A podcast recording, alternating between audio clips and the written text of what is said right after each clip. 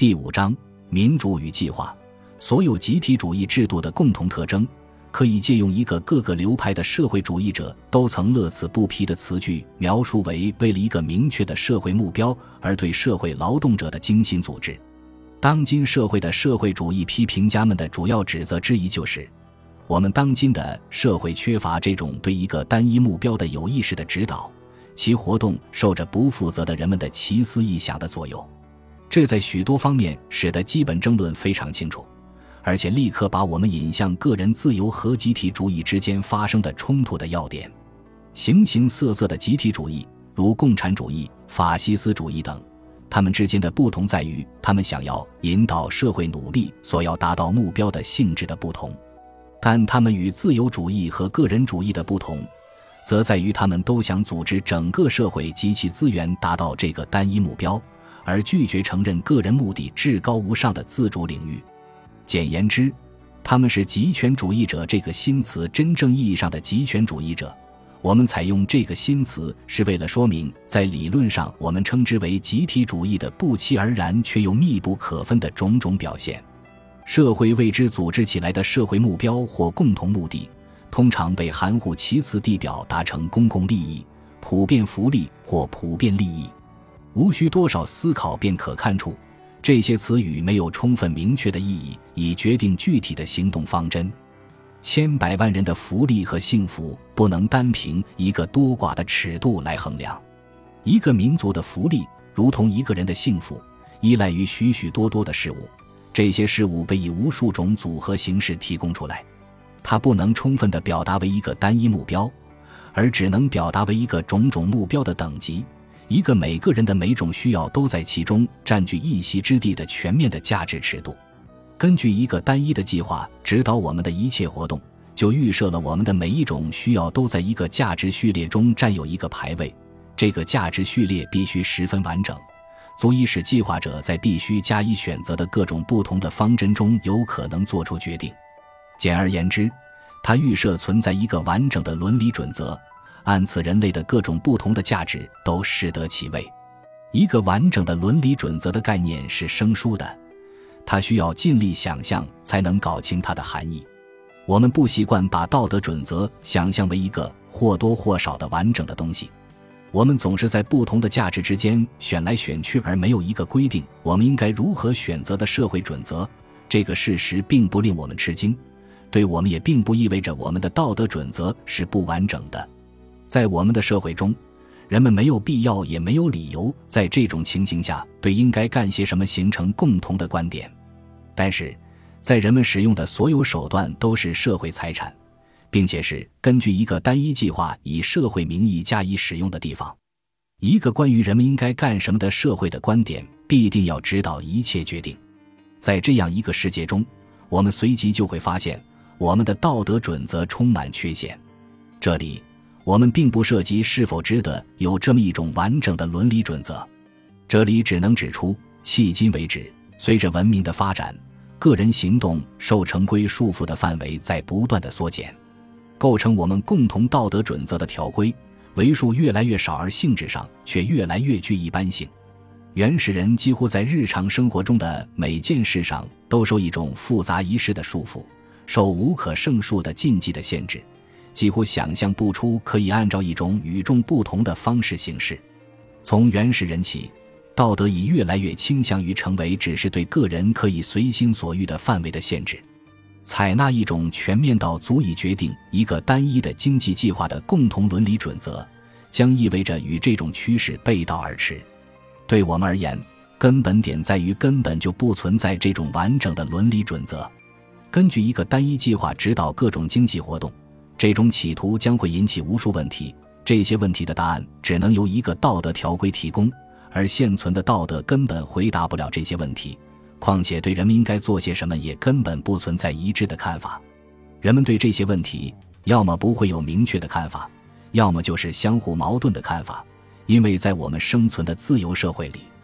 根本没有必要考虑这些问题，更没必要对此形成共同的意见。我们不仅没有这样包罗万象的价值尺度，而且对任何有才智者而言，去理解竞取可用资源的不同个体的无穷无尽的不同需要，并一一定出轻重缓急，将是不可能的。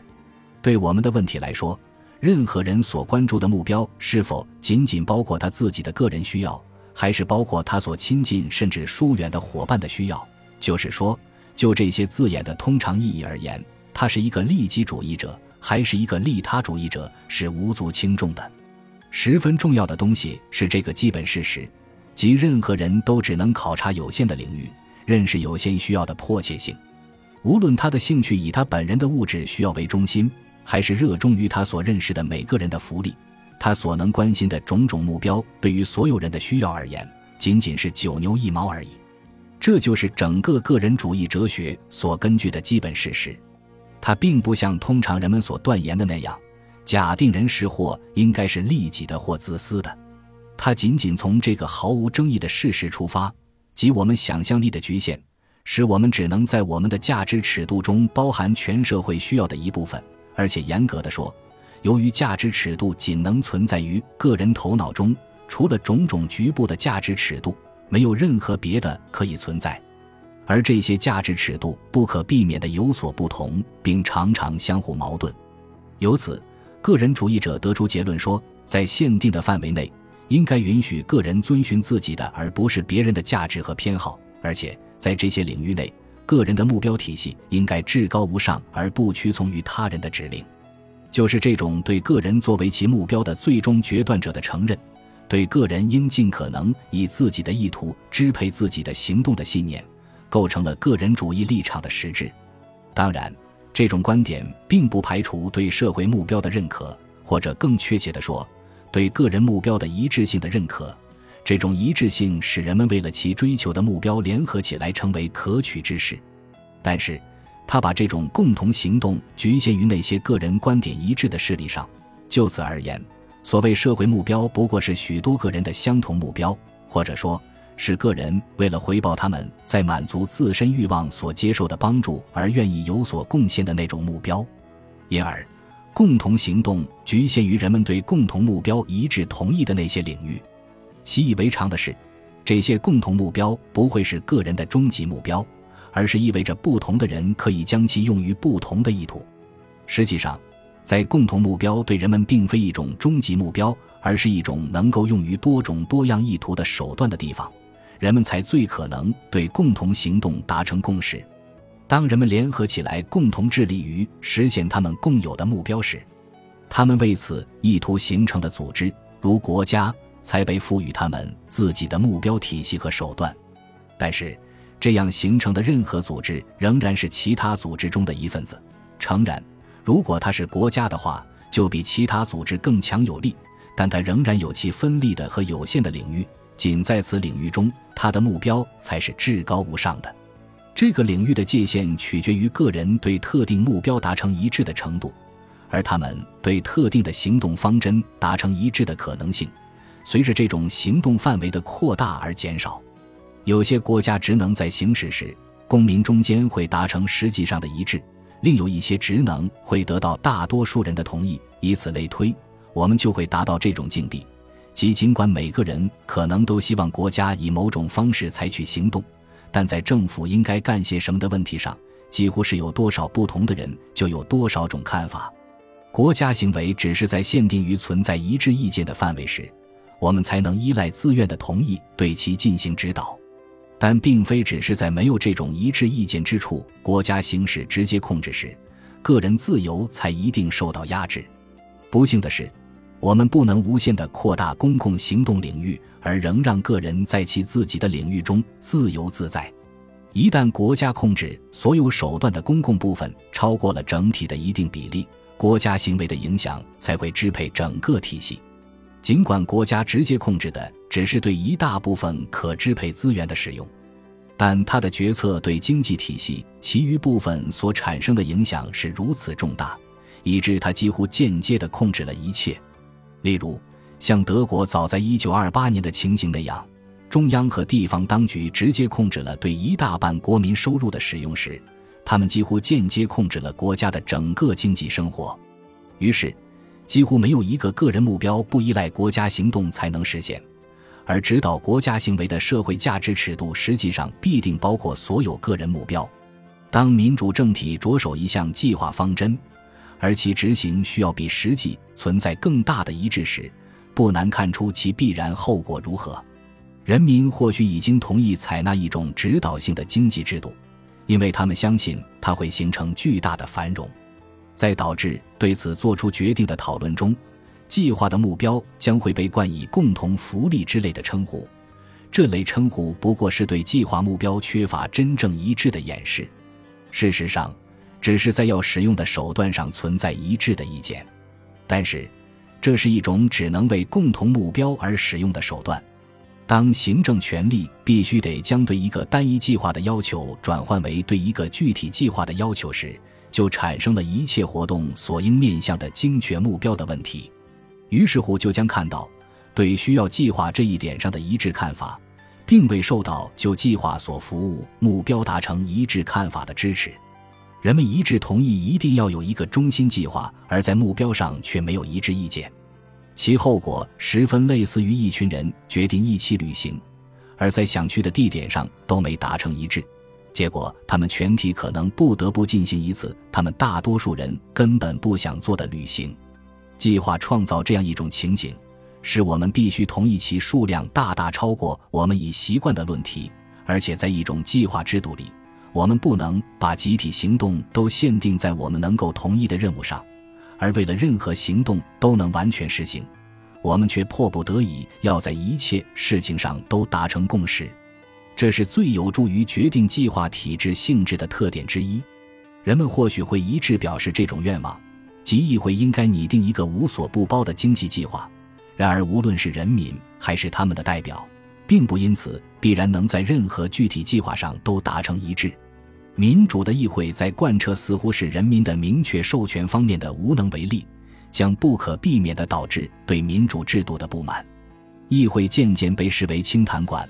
不能或无力贯彻他们被选出担负的任务，人们越来越相信，倘若有效的计划要落实的话，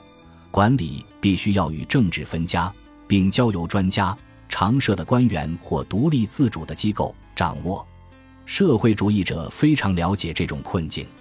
自韦伯夫妇开始抱怨下院日益无力应付其工作时期，已将近半个世纪之久。更晚近一些。拉斯基教授详尽阐述了这种观点。为了把社会主义政府必定不让自身过分的受制于民主程序这一点说清，拉斯基教授还在同一篇文章的末尾提出，在向社会主义过渡的时期，工党政府能否冒其措施，由于下一次普选被推翻的风险这个问题，而且意味深长的位置可否。当论及一国经济事务的详尽管理时。弄清这种公认的议会低效率的原因是重要的。毛病既不在于个别议员，也不在于议会机构本身，而在于议会所承担的任务中的内在矛盾。他们并未被要求做他们所能一致同意的事，而是被要求对每件事情，即对国家资源的全盘定向指派，都取得一致意见。但是，对于这样一个任务，多数决定的制度是不合适的。在有限的备选方案中做出选择，多数还是会找得出的。但相信事事都必定有一个多数看法，那就是迷信了。如果积极行动的各种可能途径为数众多时，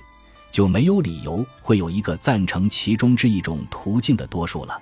立法会议的每个成员或许都觉得某种特定的经济活动管理计划相对于毫无计划而言聊胜于无。然而。似乎没有一个计划会使多数人觉得宁愿选择它而不愿完全没有计划。一个连贯的计划也不能通过将其分成几部分，并就特定问题投票表决而得以实现。一个民主的议会像商议普通议案那样对一个全面的经济计划主款进行表决和修改是毫无意义的。一个名副其实的经济计划必定有一个单一的观念。即使议会能按部就班地就某个方案达成一致，它最终也必然不能令任何人满意。一个各部分必须极其精心的相互适应的复杂整体，不能通过各种冲突看法的妥协而达成。以这种方式制定一个经济计划，甚至比诸如成功的通过民主程序筹划一次军事战役之类的实力可能性更小，如同军事战略一样。这个任务不可避免的要授给专家。然而，不同的是，负责一场战役的将军受托的是一个单一目标，在战争持续期间，由他控制的所有手段必须全部专用于这个目标；而授给经济计划者的却不可能有这样的单一目标，对施与他的手段也没有类似的限制。将军无需权衡各种互相对立的独立目标，对他来说只有一个至高的目标。但是，一个经济计划或它的任何部分的各种目标脱离了特定的计划就不能确定。制定一个经济计划，必然要在种种相互冲突和相互竞争的目标、不同人们的不同需要之间进行选择，这正是经济问题的实质。然而，哪些目标这样冲突？哪些目标在我们想要实现其他目标时必须牺牲？简言之，哪些是我们必须从中做出选择的备选方案？只有那些了解各种实际情况的人才会知道这些，而且对于各种目标中哪一个应给予优先选择，也只有他们这些专家才处于能做决定的地位。不可避免的，他们将自身的优先选择尺度加诸于他们未知计划的共同体。这一点并非总能被人清楚地认识到，而授权通常只是由于任务的技术特征才有道理。但这并不意味着所授权的只是技术细节，也并不意味着议会没有理解技术细节的能力是困难的根源所在。民法结构的更改，相对于弄清这些更改的全部内涵，其技术性并不更差，其难度也不更大。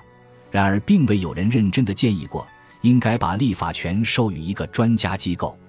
实际上，在这些领域里，立法并未超出可以对此达成真正多数同意的一般规则之外。而在经济活动方面，需要调停的利害关系，其分歧是如此之大，以致在一个民主议会中要达成这种真正的一致是不可能的。然而，应当承认，并非立法权的授予本身如此值得反对。反对授权本身就是反对症状，而不是反对相应的病因，而且在其可能是其他病因的必然后果时，他是在试图借以减轻病情。只要所授予的权利只是制定一般规则的权利，那就可以有非常充分的理由说，这种规则应该由地方当局而不应由中央当局制定。值得反对的现象是，之所以诉诸授权。是因为有待处理的事情不能由一般规则来规定，而只能就特定情况相机酌定。在这些情形下，授权意味着赋予某些当局权力，使其能运用法律力量做出实质上是专断的决定。把特别的技术性任务授予各个机构，虽是正常现象，但只是开始走上计划道路的民主政体逐渐放弃其权力过程的第一步。授权这种权益之计，并不能真正消除使全面计划的倡导者对民主政体无能如此难以忍受的原因。把特定的权利授予各个机构，对于实现一个单一的协调的计划来说，创造了一个新的障碍。即使通过这种权益之计，一个民主政体在计划经济生活的各个部分时取得成功，他仍然必须面临将这些分立的计划综合成一个单一整体的问题。许多分立的计划没有形成一个有计划的整体。实际上，计划者应该首先承认，他们或许比没有计划还要糟糕。但民主的立法机构在放弃对真正重大的问题做决定时，会长期犹豫不决，而且只要这样做的话，就会使别的任何人都不能去制定全面的计划。不过，对计划必要性的一致看法，以及民主议会在产生一个计划方面的无能。将唤起一种越来越强烈的要求，希望赋予政府或某些个人权利，使他们能尽其责。如果要有所作为的话，负责的当局必须得摆脱民主程序的羁绊。这种信念变得越来越流行。为一个经济独裁者而呼吁是转向计划运动的一个特有的阶段，并不为这个国家所熟悉。几年前，外国最敏锐的英国研究者之一已故的埃利阿列维提出。如果你为尤斯塔斯·珀西勋爵、奥斯瓦德·莫斯利爵士和斯塔福德·克里普斯爵士照一张合影，我想你会发现这么一个共同特征：你将发现他们会异口同声地说：“我们正生活在经济混乱中，只有在某种独裁领导下，我们才能摆脱这种混乱，有影响的知名人士的数目，自那时起已有显著的增加。但即使把他们包括进去，也不会使这张合影的特征发生多大改变。在德国，即使在希特勒上台以前，这种运动已经进展得很远了。在一九三三年以前的一些时间里，德国已经达到一个实质上不得不实行独裁统治的阶段。记住这一点是重要的。那时没有人会怀疑，当时的民主已经破产。像布吕宁这样的真诚的民主主义者。也不再比施莱歇尔或冯巴本更能进行民主统治。希特勒无需摧毁民主，他只是利用民主的衰败，在紧要关头获得许多人的支持。对这些人来说，他们虽然憎恨希特勒，但他仍然是唯一一个足够坚强的能有所作为的人。计划者通常试图使我们与这种发展保持一致的论点是：只要民主政体仍然保持最终的控制。民主的本质就不会受到影响，卡尔曼海姆这样写道：“这种信念忽略了一个致命的差别，在议会首先能就目标达成一致，而且仅仅授予用以解决细节的权利之处，议会当然能在其能给予明确指导的地方控制任务的执行。当授权的理由是由于对目标没有达成一致的时候。”当负责计划的机构不得不在议会意识不到其冲突的种种目标之间进行选择的时候，而且当充其量能做的是提供给他一个只能全盘接受或全盘拒绝的计划的时候，情形就完全不同了。批评可以，也可能会有的，但由于对一项可供选择的计划不能达成多数的同意，而且遭到反对的部分又几乎能被说成是整体中必不可少的部分。批评仍然会完全无效，议会的讨论可以保留下来作为一个有用的安全阀，甚至还可以作为传播官方对各种指责的答复的便利媒介。它甚至可以防止臭名昭著的弊端，并有效的坚决要求纠正某些缺点。但它不能进行指导，充其量它只能选出实际上拥有绝对权力的那些人。整个制度将趋向于那种平民主义的独裁制。在这种制度下，政府首脑一次又一次地通过人民投票巩固他的地位，而且他掌握所有权力，使其能确保投票将按他向往的方向进行。有意识控制的可能性只限于存在真正一致的领域中，而在一些领域中必须听凭运气，这就是民主的代价。但在一个依赖中央计划行使其职能的社会中，就不可能让这种控制依赖于能达成多数一致。将一个微弱少数的意志强加给人民，这往往是必要的，因为这个少数将是人民中间对有争议的问题能达成一致的最大的集体。只要政府的职能根据一种广为接受的信念，能限定在多数人中通过自由讨论能达成一致的领域时，民主政府便能有效的运行。自由主义信条的最大优点，就是把那些有必要达成一致的议题的范围。减少到一个自由人社会中很可能存在一致的议题的范围。现在人们常常说，民主不会容忍资本主义。倘若此处资本主义意味着以自由处置私有财产为基础的一个竞争体制的话，那么认识到只有在这种制度下民主才有可能是极其重要的。当这个制度由一个集体主义信条支配时，民主不可避免地将自行毁灭。然而，我们并不打算将民主供为神灵。的确，我们这一代人可能对民主谈的和想的过多，而对民主所服务的价值谈的和想的太少。民主不能像阿克顿勋爵正确的论述自由时所说的那样，是更高的政治目标的手段。它本身就是最高的政治目标。它并非是为了一个良好的公共管理才被需要。而是为了保障对市民社会和私人生活的最高目标的追求，民主本质上是一种手段，一种保障国内安定和个人自由的实用装置。它本身绝不是一贯正确和可靠无疑的。我们绝不能忘记，在一个专制统治下，往往比在某些民主制度下有更多的文化和精神的自由，至少可能想见。在一个非常整齐划一和教条主义的推行多数民主的政府统治下，民主制度也许和最坏的独裁制度同样暴虐。但是，我们的要点与其是说独裁必然不可避免地消灭了自由，无宁是说计划导致独裁，因为独裁是强制推行各种理想的最有效工具，而且集中计划要在很大程度成为可能的话，独裁本身是必不可少的。计划与民主之间的冲突，只不过起因于这样一个事实，即对指导经济活动所需的对自由的压制来说，后者是个障碍。但是，只要民主不再是个人自由的保障的话，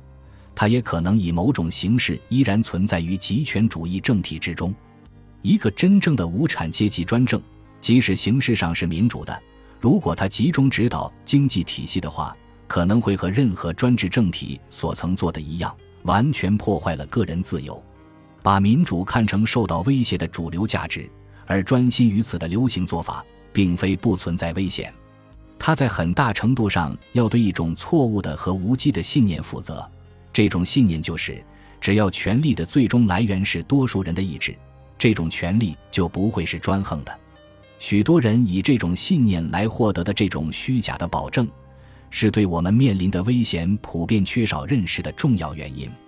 没有理由相信，只要相信权力是通过民主程序授予的，它就不可能是专横的。与此形成对照的说法也是不正确的。即防止权力专断的，不是着眼于它的来源，而是对它的限制。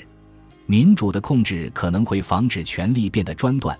但并非仅仅存在民主的控制就能做到这一点。如果民主制度决定了一项任务，而这项任务又必定要运用不能根据定则加以指导的权利时，它必定会变成专断的权利。当拉斯基教授援引多诺莫尔委员会报告书为根据时，或许值得记住的是，拉斯基教授就是该委员会的成员，而且可能还是该委员会报告书的起草人之一。本集播放完毕，感谢您的收听，喜欢请订阅加关注，主页有更多精彩内容。